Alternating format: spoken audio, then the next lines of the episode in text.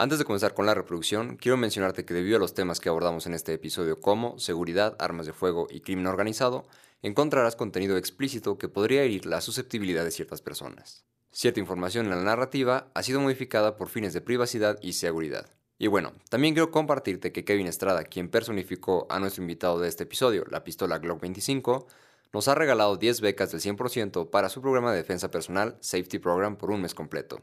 Si quieres conocer más acerca de este programa y saber cómo obtener una de las 10 becas, te daremos toda la información al finalizar el episodio. Habiendo dicho esto, espero que lo disfrutes.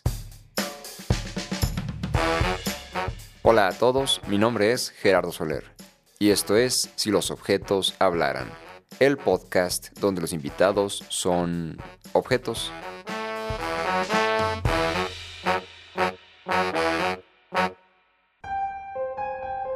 Bueno, entonces, antes de comenzar con esta entrevista, quisiera saber dos cosas básicas para yo estar seguro y más cómodo con la entrevista. Es si estás cargada y traes tu seguro puesto. Hola Gerardo, sí estoy cargada. Sin embargo, mis fabricantes me denominan una pistola de acción segura o Safe eh, Action Pistol donde yo tengo tres seguros incorporados, uno está en el gatillo, el otro en el percutor y el otro es de una labor de ingeniería. Entonces, aunque no tengo un seguro físico, no tengo una palanquita que tú puedas accionar para poner seguro, soy de las pistolas más seguras del mercado y no tengo un cartucho en la recámara. Entonces estás totalmente seguro. Además, mi línea de tiro no está apuntando hacia ti, está apuntando hacia un lugar seguro. Ok, entonces recalcando, no puedes dispararte así de la nada. No, inclusive aunque jalaras el gatillo en este momento, al no haber un cartucho en la recámara, tú estarías completamente a salvo. El percutor no activaría ninguna ojiva. Y si me cayera, el de hecho el tercer seguro es que desde fábrica yo no puedo ser accionada por golpes en la mayoría de los casos.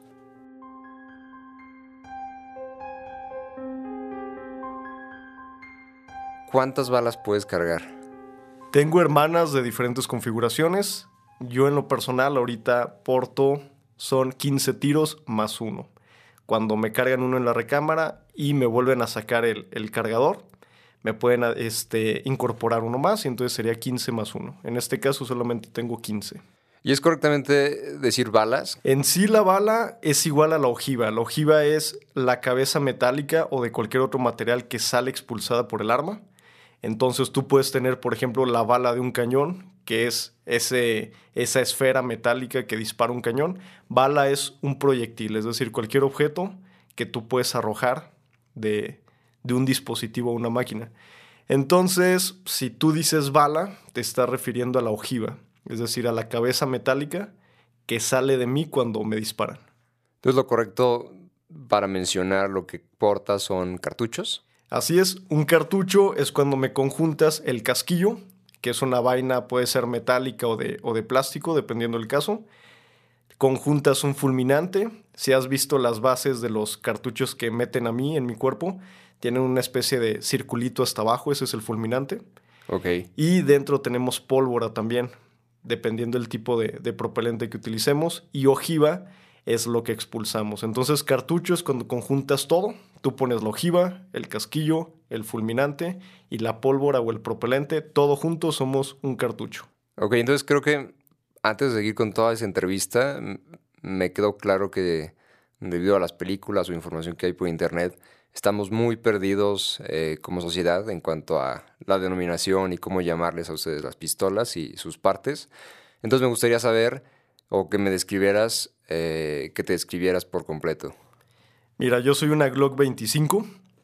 Yo tengo un peso aproximado de 390 gramos.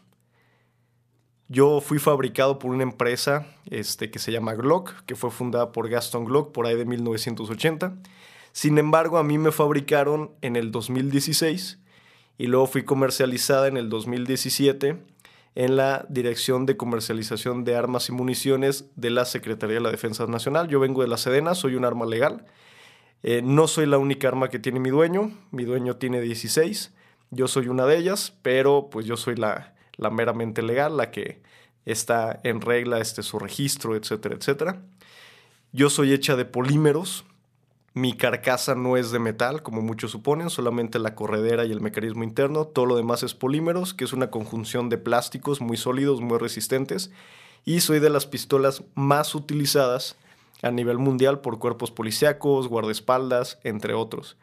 Aquí en México soy popular porque la Sedena es una de las armas este, más convenientes que ofrece a, a público para protección de su hogar. Sin embargo, tengo otras hermanas mucho mejores de las cuales tengo muchos celos porque mi dueño las prefiere. Este, yo no soy la mejor de su colección, pero pues soy a la que, a la que invitaron a la entrevista. E, es la que se puede presumir públicamente. Es correcto, así es. Oye, ¿y bajo qué norma eres legal? Entiendo que decías que de la Sedena, pero ¿existe una norma? ¿Hay algo en específico que se pueda mencionar? Sí, todo se rige por la Ley Federal de Armas de Fuego y Explosivos. Esta ley contempla todos los aspectos de si eres un civil o una persona común, qué armas puedes tener en tu hogar para protección de tu hogar, qué calibres, cuántas municiones, qué tipos de armas, entre otros. También rige la actividad de cazadores, este, deportistas, ejidatarios, si es tiro deportivo, si eres coleccionista de armas, entre otros, y luego se complementa con todas las disposiciones que ha puesto la Dirección de Comercialización de Armas y Municiones de la Secretaría de la Defensa Nacional. Aunque todo esto suena muy complejo, la verdad es que es muy fácil aprenderlo. Tú te metes a la página de la DECAM en internet y ahí viene prácticamente todo. Y necesito un permiso, o sea, es tal cual como un pasaporte o cosas así. Necesito imprimir algo y tenerlo en mi casa para portar un arma o, guardar un arma en mi hogar o es ley? O sea, no necesito nada. No, si de hecho tuvieras que ir a México, a la DECAM, ahí tramitas, tienes que tramitar, este, tú imprimes ciertos documentos en internet que luego tienes que ir a presentar para comprar un arma legalmente y registrarla para defensa del hogar. Si tú quisieras sacarme a mí a la calle, por ejemplo, tú tuvieras que tener un permiso especial de portación de armas. Y aquí en México son muy difíciles de conseguir. No a cualquier persona le dan un permiso de portación de armas. Tú tuvieras que justificar la razón por la cual lo necesitarías, que estuvieras en peligro, que estuvieras constantemente amenazado por el ámbito de tu profesión o a lo que te dedicas, etcétera, etcétera. Sin embargo, no son fáciles de, de conseguir y todo requiere permiso. Para transportar el arma requieres un permiso de transportación. Para este, tenerla en tu casa necesitas tu permiso. Y si la vas a transportar tienes que cumplir con ciertos criterios como transportarla en su estuche cerrado, desabastecida, eh, que esté en la cajuela, no en, un lugar de fácil acceso. Sí está muy regulado todo. Ok. ¿Y qué tan fácil es? como sabemos, pues aquí en México todos los trámites requieren mucha burocracia, hay mucha burocracia en ellos. Entonces, tener un permiso para tener un arma en el hogar como defensa personal es un proceso largo, corto. Es medianamente corto. Si tú imprimes tus formatos en internet, los llenas, cumples con los requisitos, consigues tu carta de modo honesto de vivir, vas a las oficinas y ahí compras el arma, realmente no es tan difícil. La situación es que muchas personas no saben que adquirirme a mí o a otra de mis hermanas es legal y es sencillo. De hecho, posiblemente vayamos a hablar de esto, pero yo considero que todos los mexicanos deberían de tener un arma en su casa. Ok, sí, de esto vamos a hablar más adelante. Entonces, quiero saber primero quién es tu dueño actualmente. Mi dueño es el capitán Kevin Estrada. Él es un especialista en seguridad y emergencias con 10 años de experiencia en esto. Ok, y me decías que tiene 16 armas relacionadas a ti, aparte de ti. De otras configuraciones, eh, dentro de armas cortas o escuadras, como también se llaman las pistolas, tiene 6. Luego tiene también tres rifles de asalto. Tiene tres rifles de, de alto alcance tiene otra escuadra muy especial este, que está en proceso de llegar a, México muy pronto y sobre las demás no me permiten hablar. Ok, me imagino. Interesante. Y entonces en esta parte, cuando dijiste no me permiten hablar, me imagino que serían la parte de las armas ilegales, ¿no? ¿Cuándo, sabemos que, que un arma se vuelve ilegal? Cuando no cumple con todos los procesos que la Dirección de Comercialización de Armas y Municiones establece. Ahora, mi dueño tiene un, permiso como coleccionista y entonces él puede tener armas de otros calibres y otras características bajo el concepto de, de coleccionista. Ok. ¿Y cuál es el arma más común? ¿E-, ¿Eres tú la Glock 25? No, para nada. Si hablamos de escuadras en México, en delincuencia común, lo más comunes son... Pero legalmente, legalmente, ¿cuál sería la más común? Legalmente ha fluctuado mucho. Eh, a mi parecer ahorita creo que están comprando muchas de mis hermanas, ya sea Glocks 25 como yo, para defensa del hogar, o Glocks 42 también. Que es un poco más pequeña, es una hermana menor que tengo, es más chiquita, le caben menos cartuchos y, es, es, muy discreta, es muy portátil. Ok, ¿Y es, y es cierto entonces ahora la parte de la ilegalidad, ¿es cierto que el cuerno de chivo es el arma más común? Para crimen organizado, sí, en cuanto a rifles de asalto. Ok. Ahora, la razón por la cual es muy común es por tres motivos. El primero es muy fácil de utilizar. Digo, yo he escuchado que mi dueño a veces ve películas o está viendo noticias o ve videos donde salen incluso niños en África utilizando AK-47 o cuernos de chivo. Y eso nos habla de que si un niño de 4 años lo puede utilizar, es porque es muy fácil. Dos, son armas todoterreno, las puedes meter al agua, lodo, arena y es muy difícil que presenten fallas. Son muy resistentes, muy livianas y muy confiables. Y por última parte, la otra característica que tienen es que son muy baratas. Entonces, a comparación de otros rifles de asalto, un cuerno de chivo es más barato. ¿Aproximadamente cuánto cuesta un cuerno de chivo? Depende. En el mercado, en el mercado negro puede oscilar entre los 35 mil, 60 mil pesos. Esto ya para un cuerno de chivo utilizado nuevas versiones, que no es el clásico, que ya pueden estar hechos con otras configuraciones, otros materiales, que tienen rieles tácticos, entre otros, puede ascender entre los 120 mil pesos, 130 mil pesos. Y dices que es la más fácil de conseguir, pero a final de cuentas es el mercado negro. ¿Cómo es que consiguen un tipo de esta arma, un tipo de esta arma en el mercado negro? La mayoría de estas armas vienen de Estados Unidos. Hay dos maneras de conseguirlas. La primera es cuando un residente de Estados Unidos o un ciudadano de Estados Unidos las adquiere legalmente, realmente no hay una restricción que a ellos les impida tener todas las armas que quieran. Entonces pueden tener un residente hispano en, en Estados Unidos que va, se compra tres rifles de asalto, que pueden ser AK-47, y luego, este, por contrabando, los pasan a México.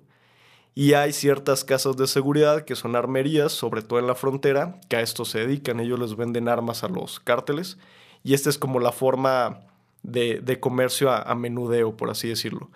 Hay otras formas mucho más complejas, que es cuando una célula de crimen organizado ya tiene un convenio con un proveedor de armas en Estados Unidos, con una tienda formal, y de manera ilegal hacen transporte de armamento en grandes cantidades. Hablo de que pueden estar transportando por avioneta 80, 90 rifles de asalto en una sola expedición. Entonces podríamos decir que en Estados Unidos son legales y una vez que pasan la frontera se vuelve un arma ilegal. Es correcto, así es.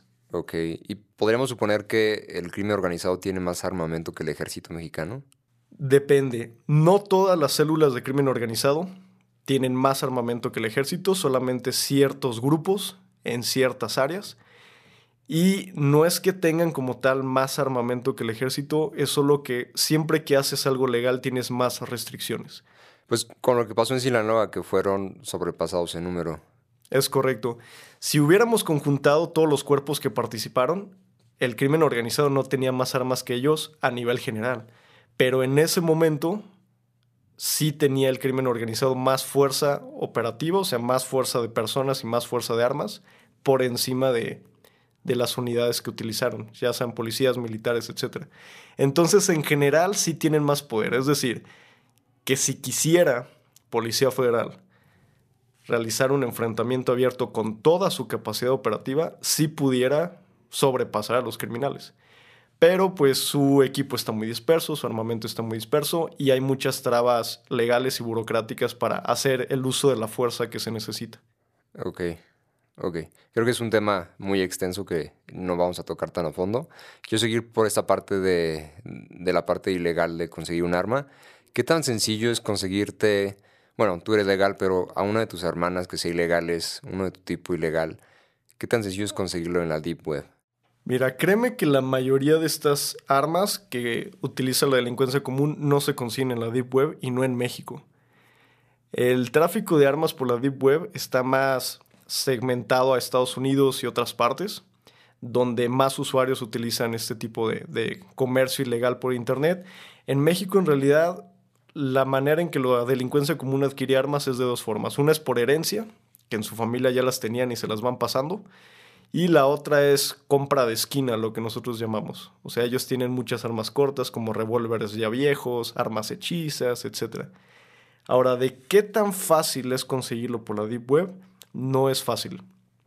Porque los fraudes son muy comunes. Tú puedes depositar este, una fracción de Bitcoin por una pistola y nada te garantiza que sí te vaya a llegar. ¿Y cómo llega? O sea, obviamente no creo que llegue armada y en un paquete de FedEx. Pues mira, una vez estuve cerca de una de mis hermanas que me platicó ella cómo llegó a manos de su dueño y se la mandaron este, desensamblada en partes adentro de una pantalla, de una televisión. Ok. Entonces hay formas muy variantes. Puedes pedir una caja de herramientas y viene entre las piezas ya desarmadas. Este, cuando es por ese, cuando es por envío, los criminales son muy astutos. Hay muchas formas en las que lo pueden mandar. Ok, con la intención de burlar la seguridad, ¿no? Y... Así es, las aduanas, los sistemas de control de envíos, entre otros.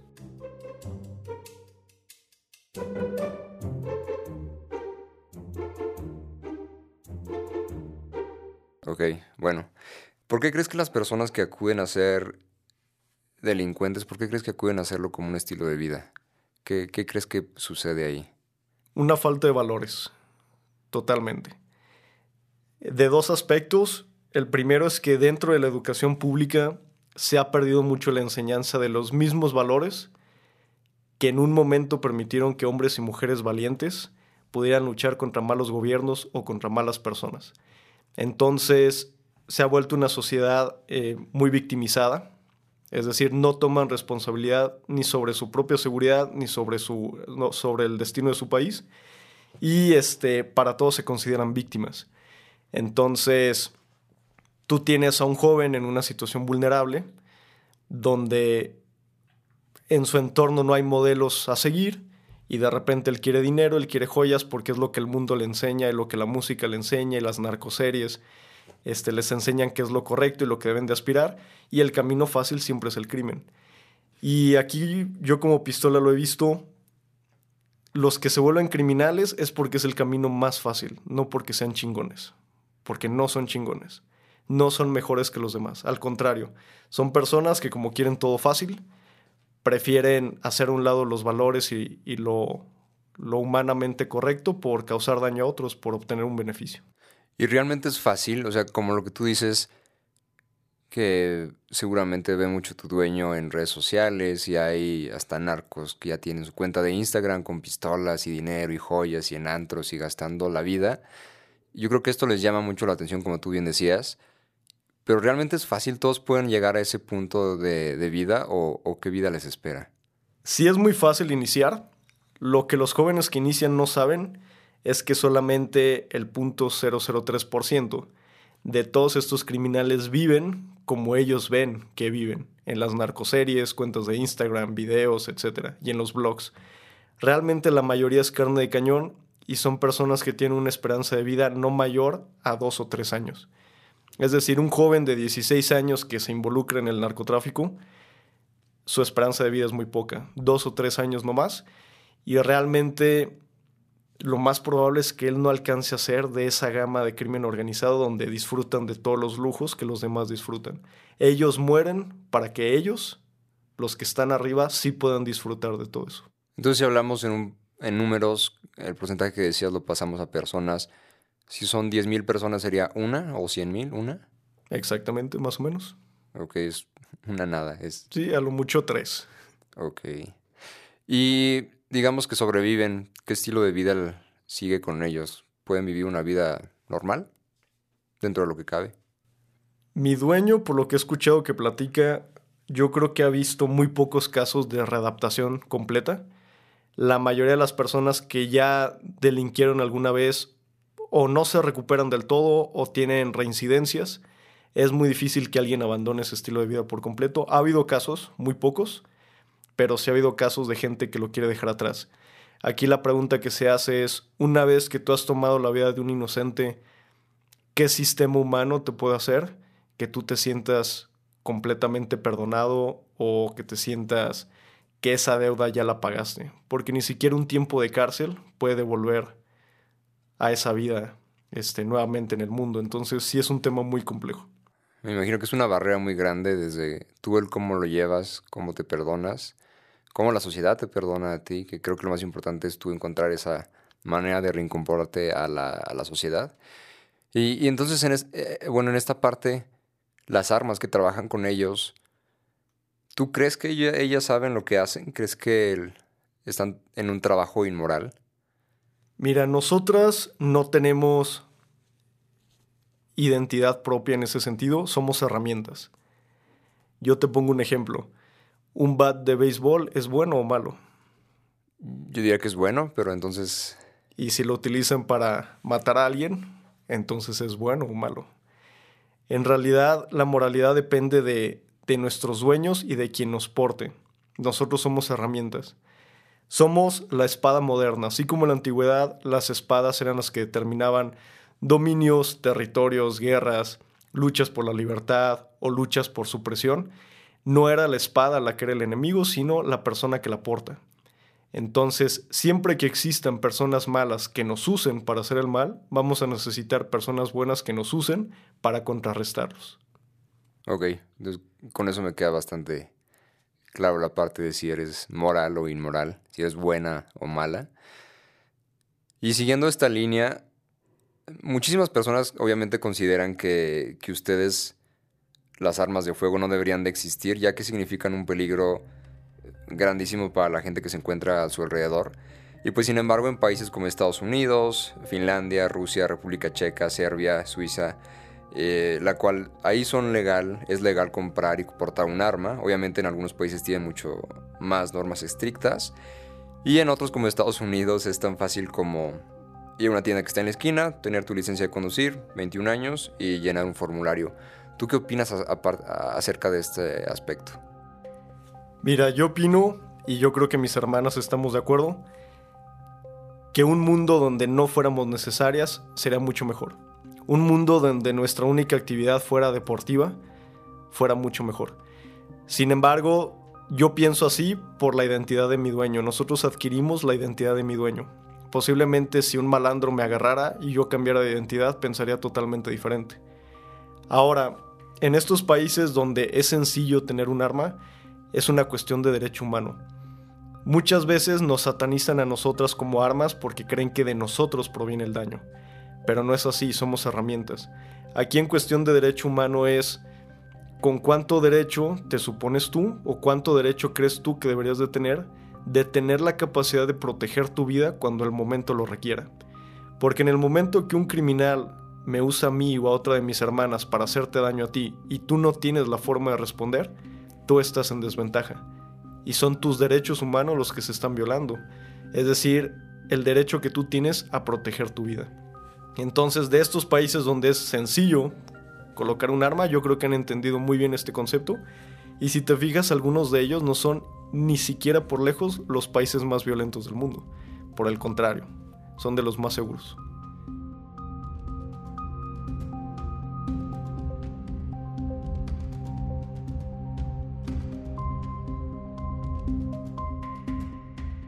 Pero por ejemplo en Estados Unidos es donde hay mayor cantidad, es el porcentaje mayor en cuanto a matanzas, eh, digamos, a nivel en grupal de que llega un estudiante y asesina a su grupo de la escuela o en una plaza comercial, donde el 5%, Estados Unidos ocupa el 5% de la población, más sin embargo el 31% se le atribuyen a este país a nivel mundial en cuanto a, masacres eh, colectivas o públicas.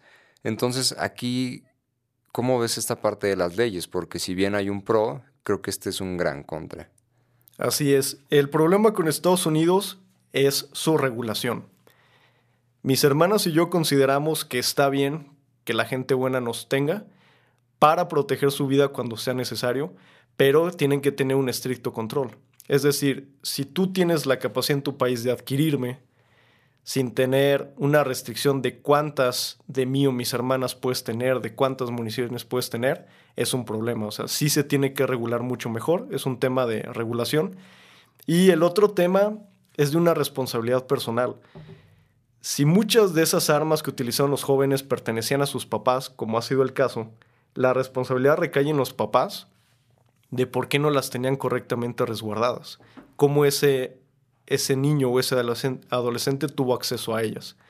Ahora, hablar del tema de las masacres, eh, por lo que he escuchado de, mi dueño cuando platica con, con, otros amigos suyos, expertos en el área, lo que yo he escuchado es que dicen que es un tema, este, es un tema de psicología.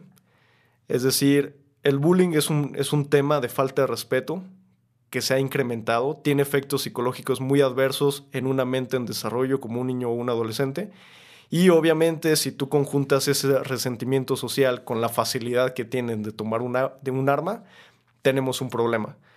Pero no aislar solamente ese problema. Es cierto, Estados Unidos tiene ese problema. Pero ¿qué hay de los, de los problemas que tenemos en México por las armas?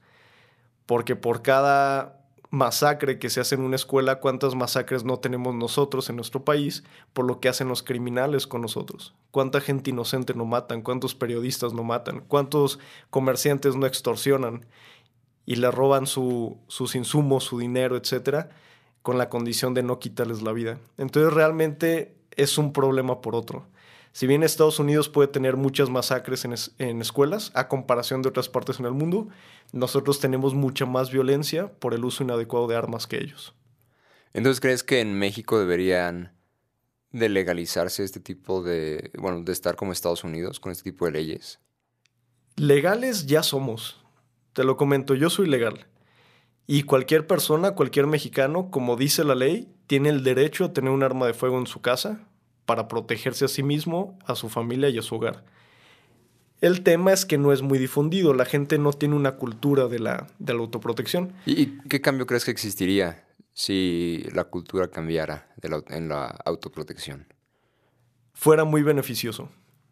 Yo te pongo un ejemplo, si tú por ejemplo eres un comerciante y llega en determinado momento un asaltante y comienza a disparar, hay una gran diferencia entre que tengas las herramientas para protegerte a que no las tengas. Finalmente nos vamos hacia el resultado. Te lo repito, yo estoy consciente que un mundo sin nosotros sería mejor. Para mí lo mejor fuera que nunca me tuvieran que usar y me tuvieran de colección. Como arma no me molesta estar sin ser utilizada, porque como adquirí la identidad de mi dueño, nosotros luchamos por lo que es correcto. Sin embargo, hay que ser realistas, el mundo utópico no existe. No hay tal forma como pensar, ah, si quitamos todas las armas, se va a bajar el crimen y los incidentes. No, porque la gente mala siempre va a tener armas. Entonces, ¿qué opinas de esta postura que ahora nuestro actual presidente Andrés Manuel eh, dijo públicamente, abrazos, no balazos? Te lo respondo con esta analogía. Si tú tienes un niño caprichoso y maleducado y le das todo, se va a volver más caprichoso y maleducado o menos caprichoso y maleducado? Creo que más caprichoso y maleducado. Y conforme vaya creciendo, ¿va a ser más fácil de controlar o más difícil de controlar? Mucho más difícil. Ahí está la respuesta. Si tú al crimen le dices abiertamente que no lo vas a combatir y le das carta abierta para que haga todo lo que quiera, en lugar de que ellos bajen su actividad y bajen su, su este, preparación, lo que van a hacer es aprovecharse de que el sistema es débil y van a empezar a corromper todo lo demás. Yo sé, y por lo que he escuchado que mi dueño escucha en las noticias y lo que platican, que a mucha gente le molesta que comparemos la situación con Venezuela, porque México y Venezuela son muy diferentes. Pero Venezuela es un narcoestado hecho y derecho. Los índices de corrupción son de los más altos de América Latina, solamente después de países como El Salvador, por ejemplo. Y esto fue porque el Estado de Derecho no era fuerte.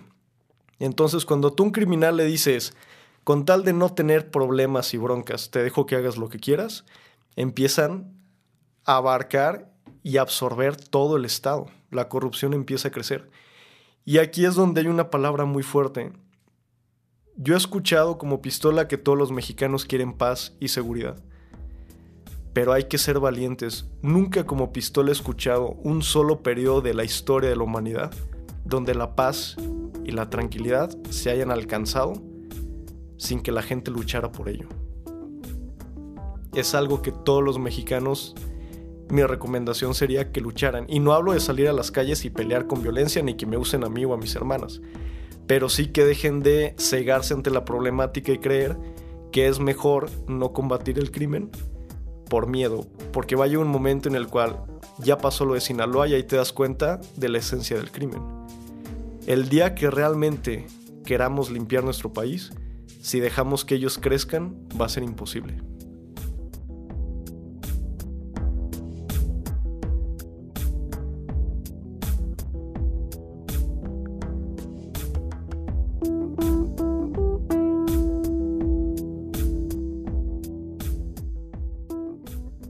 Hola, ¿qué tal? Soy Gerardo Soler, el host de este podcast. Antes de seguir con este episodio, quiero darles las gracias a todos los que ya se han suscrito y nos escuchan, mandando un especial agradecimiento a Ale94GR, a Seca Paco y a Lumish900, los cuales nos han dejado reseñas y calificaciones en Apple Podcast. Como sabes, apenas vamos iniciando con este proyecto, donde ya llevamos un mes y medio desde nuestro lanzamiento, por lo cual, para que más personas puedan disfrutar de este podcast, te quiero pedir un gran favor si nos escuchas en Apple Podcast, nos ayudaría muchísimo que nos dejaras una pequeña reseña y calificación, ya que al hacer esto nos ayudarás a que esta plataforma nos posicione en un buen ranking para que así más personas puedan encontrarnos y escucharnos. Como agradecimiento en el siguiente episodio mencionaré tu nombre y el de aquellas personas que nos ayuden con esta tarea. Si nos escuchas en Spotify, también te invito a suscribirte y a compartirnos en tus redes sociales. Y bueno, sin más por el momento, te dejo a que sigas disfrutando de este episodio.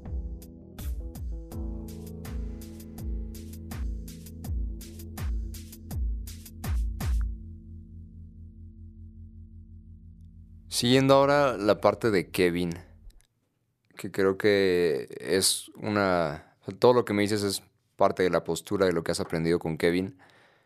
Quisiera saber ahora quién es Kevin, a qué se dedica. Mira, él es especialista en seguridad.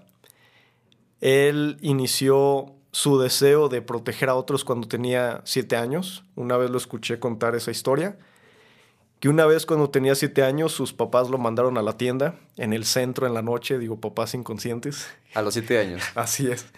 Y él platica que cuando llega a la tienda ve como dos sujetos llegan y empiezan a golpear a una persona de la tercera edad, un viejito, y lo golpean de tal manera que lo dejan sangrado en el suelo e inconsciente todo para robarle la cartera. Entonces él recuerda que se quedó petrificado, no supo qué hacer, vio a, la, a la persona tirada y se quedó ahí viendo cómo pasaba en lo que llegaba la ambulancia, este, lo atendían. Y fue un hecho que lo marcó. Entonces, ese día, cuando llegó a su casa, no pudo dormir y se prometió a sí mismo que iba a crecer como una persona que tuviera la capacidad de los conocimientos de proteger a otras personas. Fue así como desde muy joven empezó a incursionar en, en varios ámbitos oficial, se convirtió en instructor de la Policía Federal, este, ha instruido también cuerpos de policías estatales, municipales, entre otros.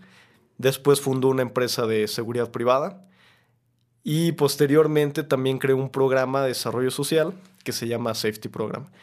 Este, él también es paramédico, es técnico en combate a incendios y todos los días aprende sobre cómo poder proteger a otras personas de una manera más efectiva. Entonces, él tomó la decisión de crear profesionales que sí tuvieran moral, que sí tuvieran ética, que rescataran la esencia de lo que ser un profesional de la seguridad significa, que es des tu vida por proteger a otros, y fue así como fundó sus proyectos. Y actualmente lo que hace es formar unidades de élite dentro de estos cuerpos policíacos, unidades que no se corrompan. ¿Y qué pasa con esos policías cuando ya entraron en este mundo de protección y de cuide, ver por su vida? ¿Qué pasa cuando cruzan la línea de haber matado a alguien y no tienen la preparación mental? Yo creo que aquí vámonos a la base. Como pistola lo he aprendido y te lo comento. La base es la siguiente. Cuando la seguridad inició como la primera profesión en la humanidad, muchos piensan que fue la prostitución, pero no, la primera profesión fue la de seguridad. Porque cuando las tribus humanas se comenzaron a conjuntar, y a formar civilizaciones, su primera preocupación fue protegerse a sí mismas. ya fuera de depredadores o de otras tribus. En ese entonces, te hago la pregunta, ¿a quiénes contrataban o a quiénes seleccionaban para ser los que protegieran a la tribu? A los más fuertes, más rápidos. Más ágiles, más inteligentes y con la moral más alta. Ok. Verdaderos guerreros. Sin embargo, con el transcurso de la humanidad llegamos a un punto donde sobre todo en México y Latinoamérica se ve este fenómeno. La profesión en seguridad se ha vuelto un refugio para aquellas personas que no encontraron trabajo de ninguna otra cosa y que quieren aprovecharse de que tienen el monopolio del uso del poder o que tienen una cierta autoridad para poder hacer cosas que de otra manera no pudieran hacer. Cuando mi dueño estaba en, en secundaria, tenía un amigo que era drogadicto y cuando le preguntaban los profesores que qué quería hacer, él siempre dijo que policía estatal. Y adivina dónde está ahorita. ¿En la policía estatal? Así es. Entonces, ya que la seguridad lamentablemente ya no está llena de hombres y mujeres de vocación, están ahí porque a lo mejor querían un trabajo. Y hace falta mucha fortaleza mental y espiritual para no corromperte. Entonces, México, el problema no soy yo como pistola ni mis hermanas, el problema no son este, las instituciones, el problema es la falta de principios y valores a nivel general. Y por eso es que Kevin eh, inició este programa de, de guardaespaldas también, ¿no? Así es, que es NAMER, es una unidad de élite de protección física. Eh, nosotros lo que hacemos como pistolas a cargo de estos agentes es proteger la vida y la integridad de personas inocentes. Y esta parte es bien clave si una persona quiere una, un, servicio de protección y no es una persona con un modo honesto de vivir, el servicio no se le da. Porque nuestros dueños se quieren asegurar que si en algún momento van a requerir utilizarnos, sea para una causa legítima, que es proteger a alguien inocente. ¿Y quién puede ser parte de NAMER? ¿Puede ser como cualquier guardaespaldas que veo en la calle? No, para nada. Entre pistolas tenemos muchos muchas anécdotas de estas personas que a veces nos utilizan, pero no, para ser parte de NAMER, eh, la convocatoria está abierta para jóvenes de entre los 18 y los 25 años que tengan preparatoria terminada y quieran cursar una carrera con, con ellos. No pueden fumar, no pueden tomar, no pueden tomar café, ninguna sustancia que altere su sistema nervioso ni que cause adicción. Este, tienen que entrenar dos horas diarias, su físico tiene que estar en perfecto estado, pasan varios exámenes psicométricos, vocacionales, para asegurarse que sean personas de altos principios y valores, y el periodo de selección dura un año.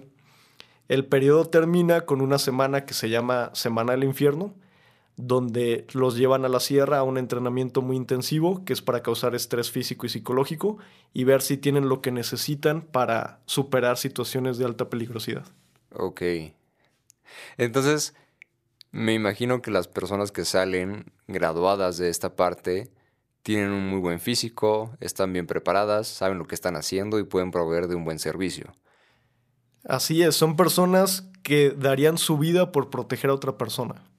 Son personas que están casadas totalmente con, con hacer lo correcto y con servir a los demás y están dispuestos a dar lo más valioso que es su vida.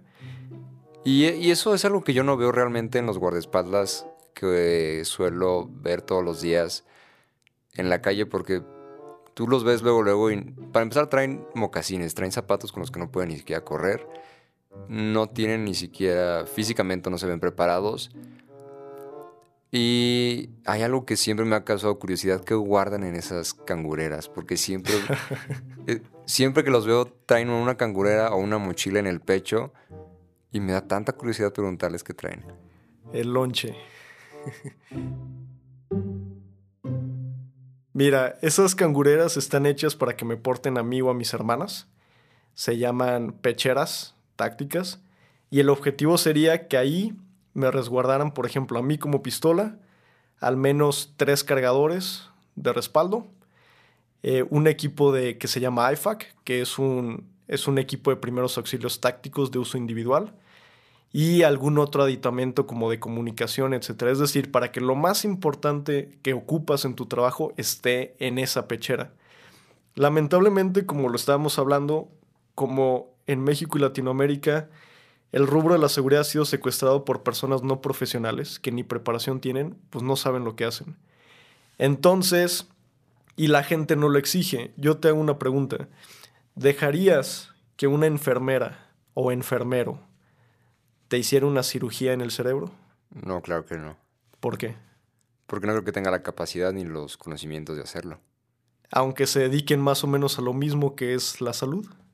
Pues no, porque es mi vida. Exactamente. Aquí la gente piensa que porque alguien fue policía o exmilitar, automáticamente ya pueden ser guardaespaldas.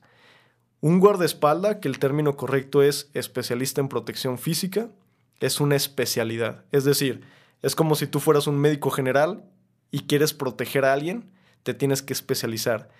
Entonces, si alguien te quiere operar el cerebro, se tiene que convertir en neurocirujano. Sí fue médico general, pero tiene que ser ahora neurocirujano.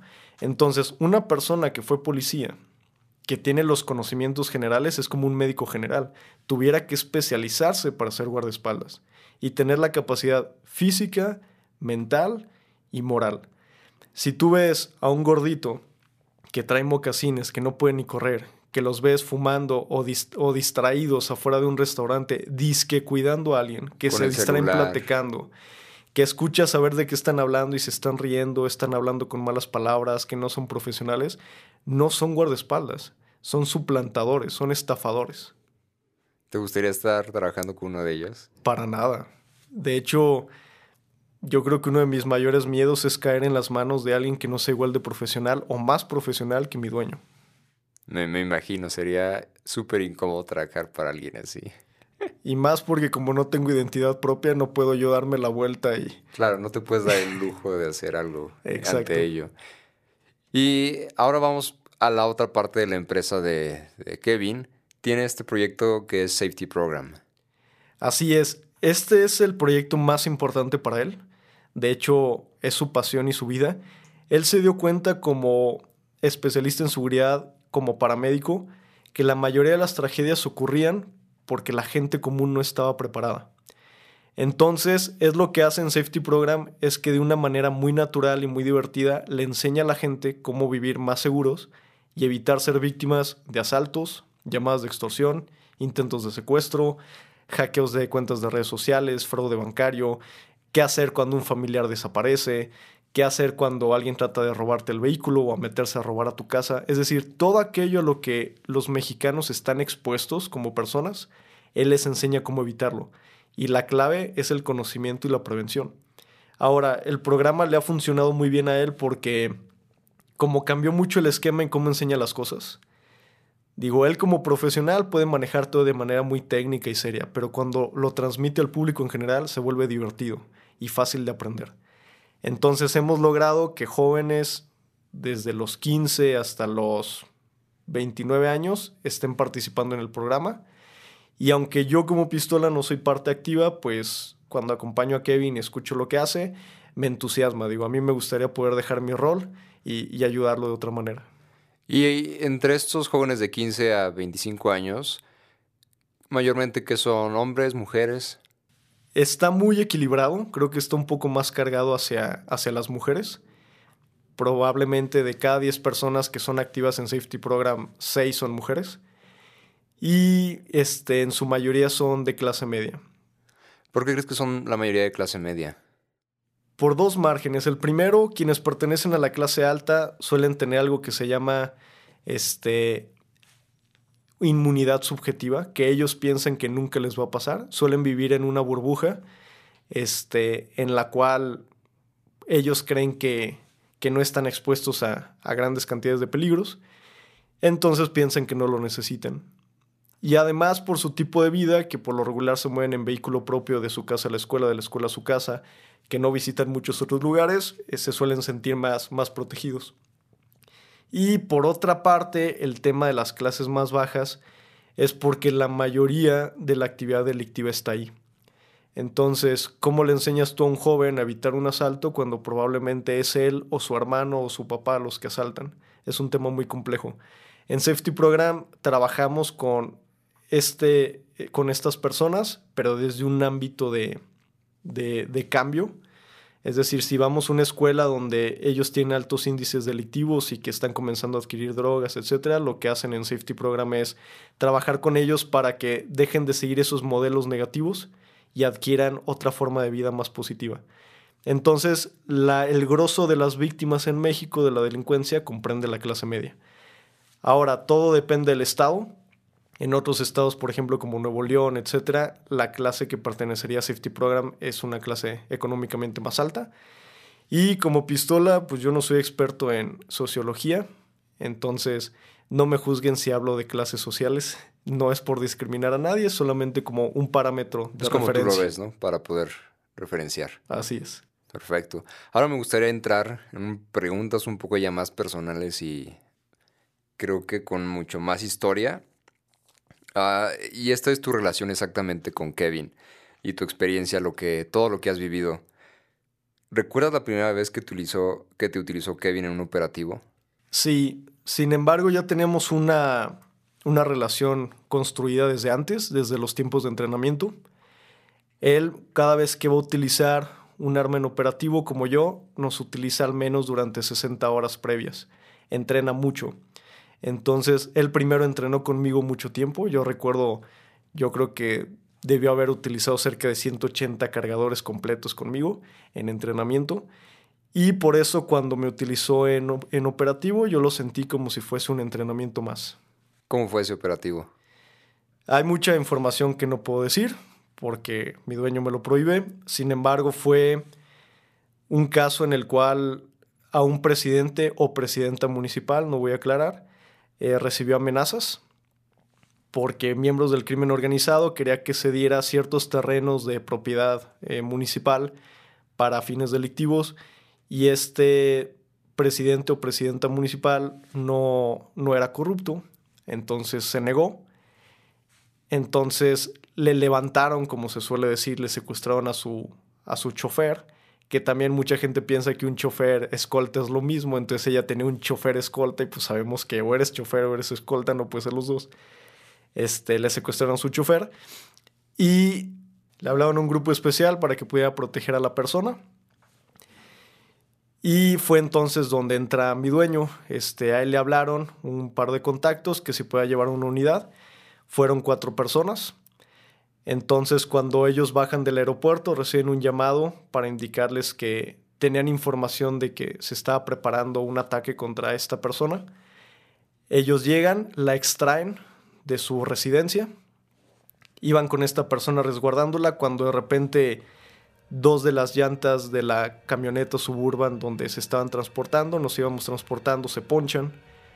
Entonces mi dueño se baja en conjunto con uno de sus compañeros mientras los otros dos permanecían con la persona, se echaron en reversa, se ocultaron detrás de, una piedra muy grande que había en el camino y mi dueño y su compañero comenzaron a, hacer fuego. Yo como pistola escuché que empezó a haber detonaciones, le estaban disparando hacia unos matorrales que están en el cerro porque intentaron emboscarlos, pero hubo un momento donde mi dueño se dio cuenta que su arma de asalto, su rifle de asalto se encasquilló entonces en ese ¿Qué momento... Es encasquillar?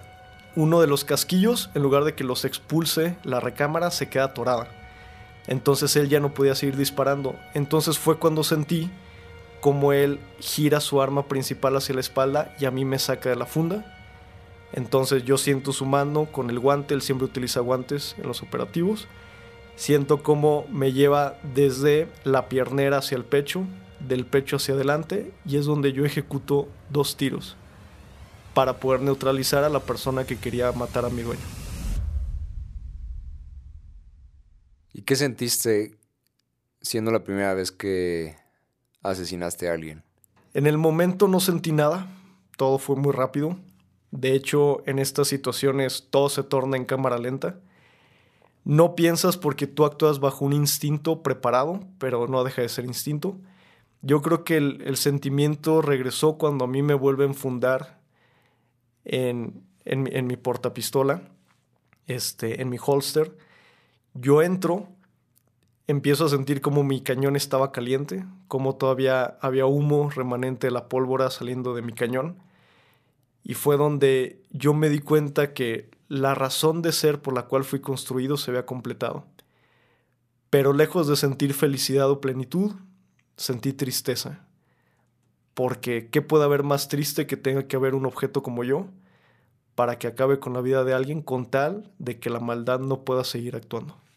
¿Y hay un antes y un después de haber asesinado a alguien? Para mí como pistola soy solo una herramienta, pero al adquirir la identidad de mi dueño, siempre hay un antes y un después. Es algo que desearías que nunca tuviera que haber pasado, no es algo que te enorgullece, no es algo que quisiera repetir.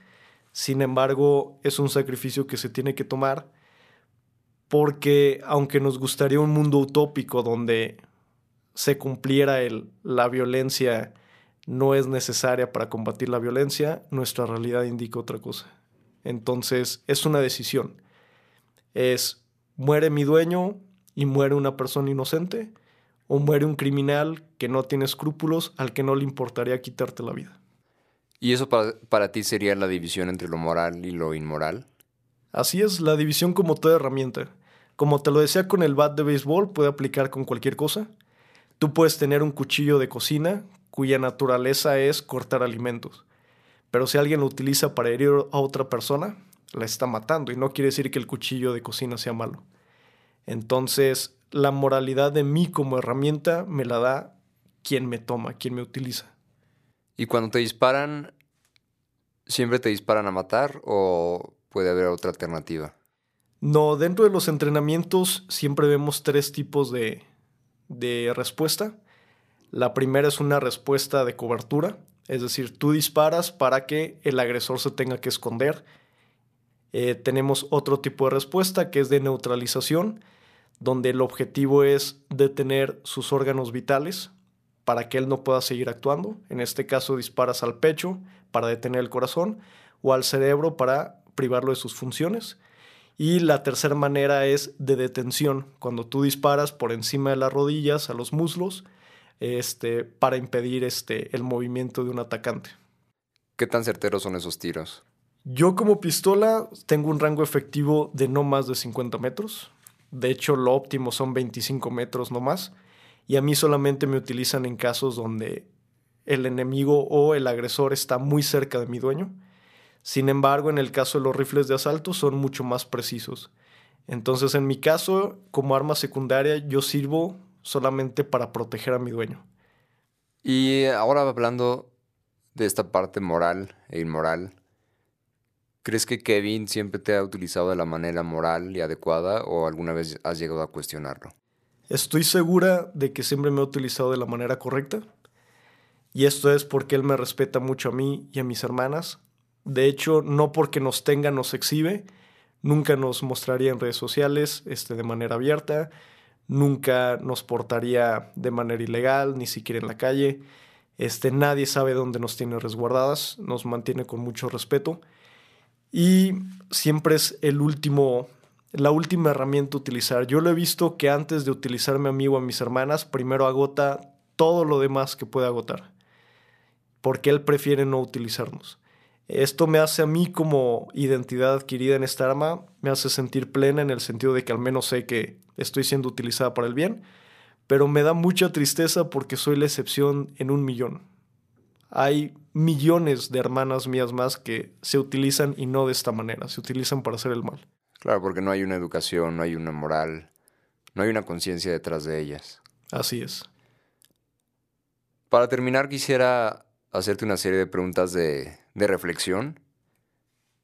Comenzando con de toda la experiencia que llevas con Kevin en el campo, que te ha tocado estar de nuevo en otros operativos. Desde tu punto de vista como una pistola, ¿cuál crees que es el mayor problema del narcotráfico? ¿Por qué crees que sigue creciendo? Pues mira, primero opino que no es aislarlo como narcotráfico, hablamos de crimen organizado. Y el crimen organizado tiene muchas vertientes, desde trata de personas, extorsión empresarial, entre otros. El narcotráfico es solo una. Entonces, no por desaparecer el narcotráfico, desaparecemos el crimen organizado. Esto para los que piensan que por solo legalizar las drogas estamos solucionando el problema. La gente mala va a seguir teniendo formas de hacer dinero a través de la violencia y, la ilegalidad. Ahora, sobre el tema específico del narcotráfico, es un mercado. Oferta, demanda. Mientras siga existiendo demanda, ¿qué va a existir? La oferta. La oferta. Entonces, si bien los medios, las noticias y todos estamos cargados a pensar que el problema es el narcotraficante de la esquina o el que vende la droga, el verdadero problema, aunque sea una respuesta dura, son los consumidores. Mientras siga habiendo personas que por consumir estén pagando y financiando este fenómeno, no se va a terminar. Entonces, es una respuesta que a nadie le gusta escuchar, todo el mundo quiere echarle la culpa a todo lo demás, pero no, el problema es cada persona que tiene un amigo o conocido que consume drogas y que paga por ellas y que financia todo este fenómeno y no hacemos nada al respecto, ese es el verdadero problema. Y más porque no lo necesitan. ¿Por qué tuvieras que consumir cocaína? ¿Por qué tuvieras que consumir otro tipo de drogas? ¿Por qué hacerle daño a tu cuerpo? ¿Por qué este, hacerte víctima de una adicción? Y no es solo lo que te afecta a ti. Tu dinero es el que hace que la mayoría de las personas mueran por este problema. Tú lo estás financiando. Para ti, ¿qué es la muerte? La muerte es la defunción de los signos vitales de una persona. Yo lo veo como un evento biológico.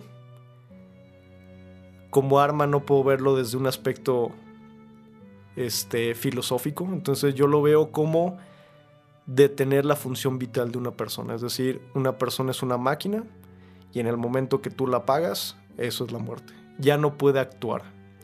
Si era una persona buena, ya no puede actuar para bien, por lo cual es algo triste. Pero si es una persona mala, ya no puede actuar para mal y entonces mi objetivo se cumplió. ¿Le tienes miedo a la muerte? Sí, todos los días.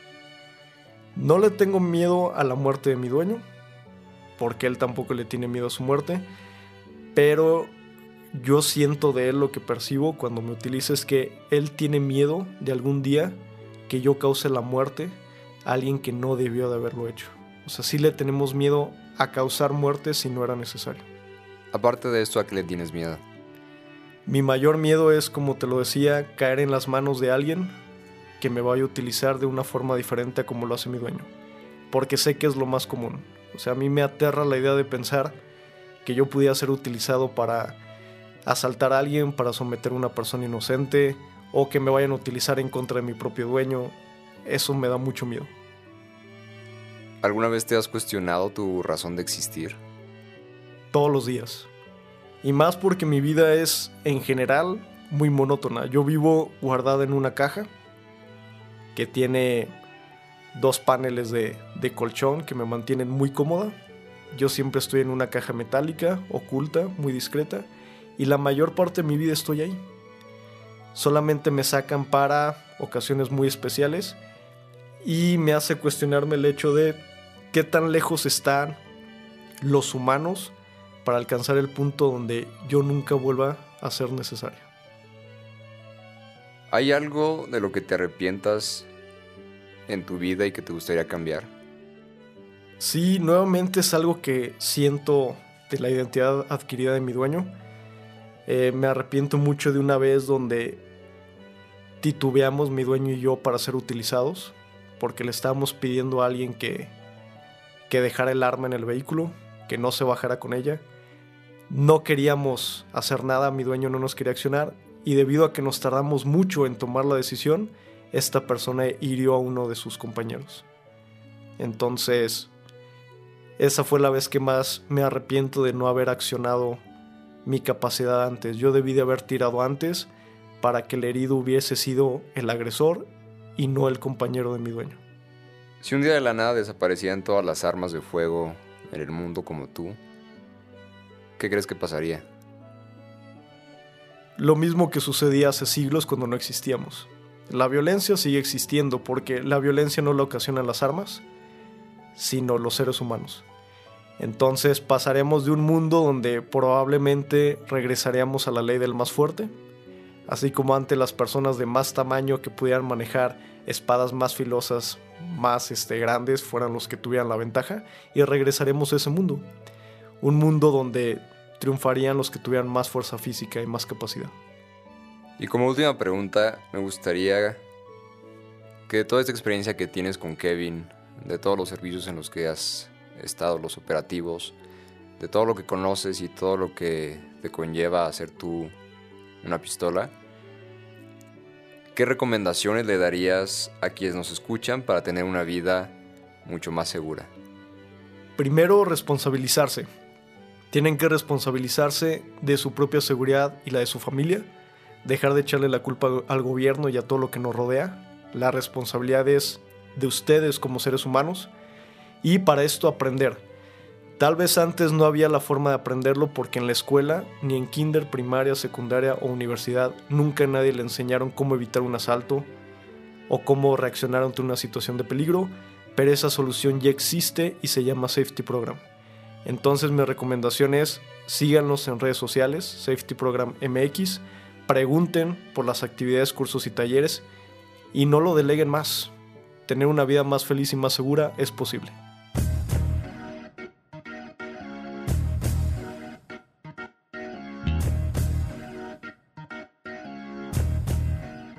Muchísimas gracias por escuchar nuestro séptimo episodio, La Pistola Glock 25. Te recuerdo que podrás encontrar los siguientes episodios en mi sitio web gerardosoler.com slash si los objetos hablaran, así como en Spotify, Apple Podcast, Podcast Addict o en cualquier otra plataforma donde escuches tu podcast. Nuevamente te quiero invitar a que te suscribas en Spotify o Apple Podcast y nos dejes una reseña con la finalidad de poder posicionarnos en un buen ranking y que así más personas puedan escucharnos. Para estar pendientes de los próximos episodios e invitados, puedes seguirnos en Instagram y Facebook como si los objetos hablaran.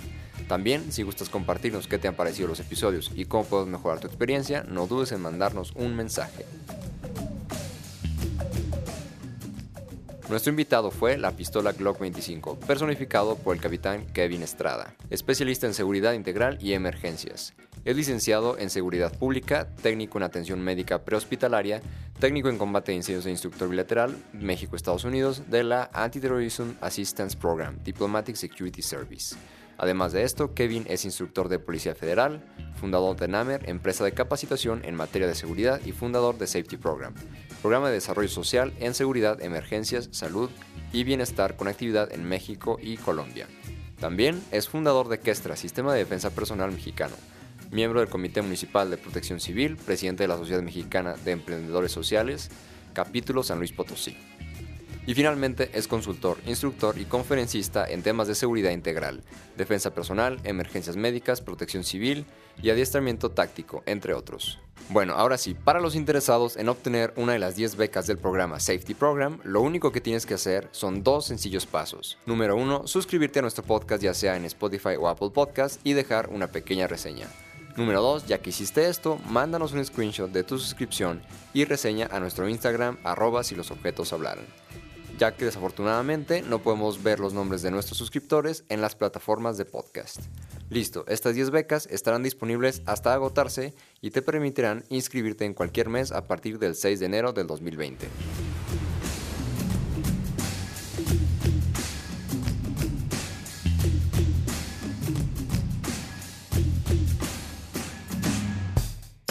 La música en este episodio por de aparición fue Celebration, Classic Horror 1, Infados, Marty Got Plan, Floating Cities, Dead Roads, Investigation, Unseen Horrors, Canon in D mayor y District 4 por Kevin MacLeod de Incompetent.com y descargada de filmmusic.io, bajo la licencia CC BY. Muchísimas gracias por escucharnos y compartirnos. Yo soy Gerardo Soler y estuviste escuchando Si los objetos hablaran. Hasta la próxima.